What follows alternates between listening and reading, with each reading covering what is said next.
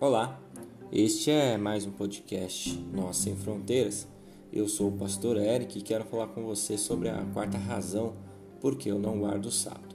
Não guardo o sábado porque esta não é a parte mais importante da lei de Deus. Em Mateus 22, 35 ao 40, Jesus, ao ser interrogado, explicou de maneira precisa qual é a lei ou a parte da lei mais importante. E um deles, doutor da lei, interrogou para o experimentar, dizendo: Mestre, qual é o grande mandamento da lei?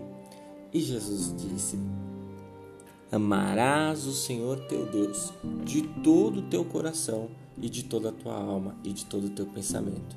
Este é o primeiro e grande mandamento. E o segundo, semelhante a este, é: Amarás o teu próximo como a ti mesmo. Destes dois mandamentos dependem toda a lei e os profetas. Esse texto ele faz parte do ensino de Jesus ministrado aos fariseus, aos legalistas, aos religiosos que queriam impor ao sábado uma condição que este não detinha.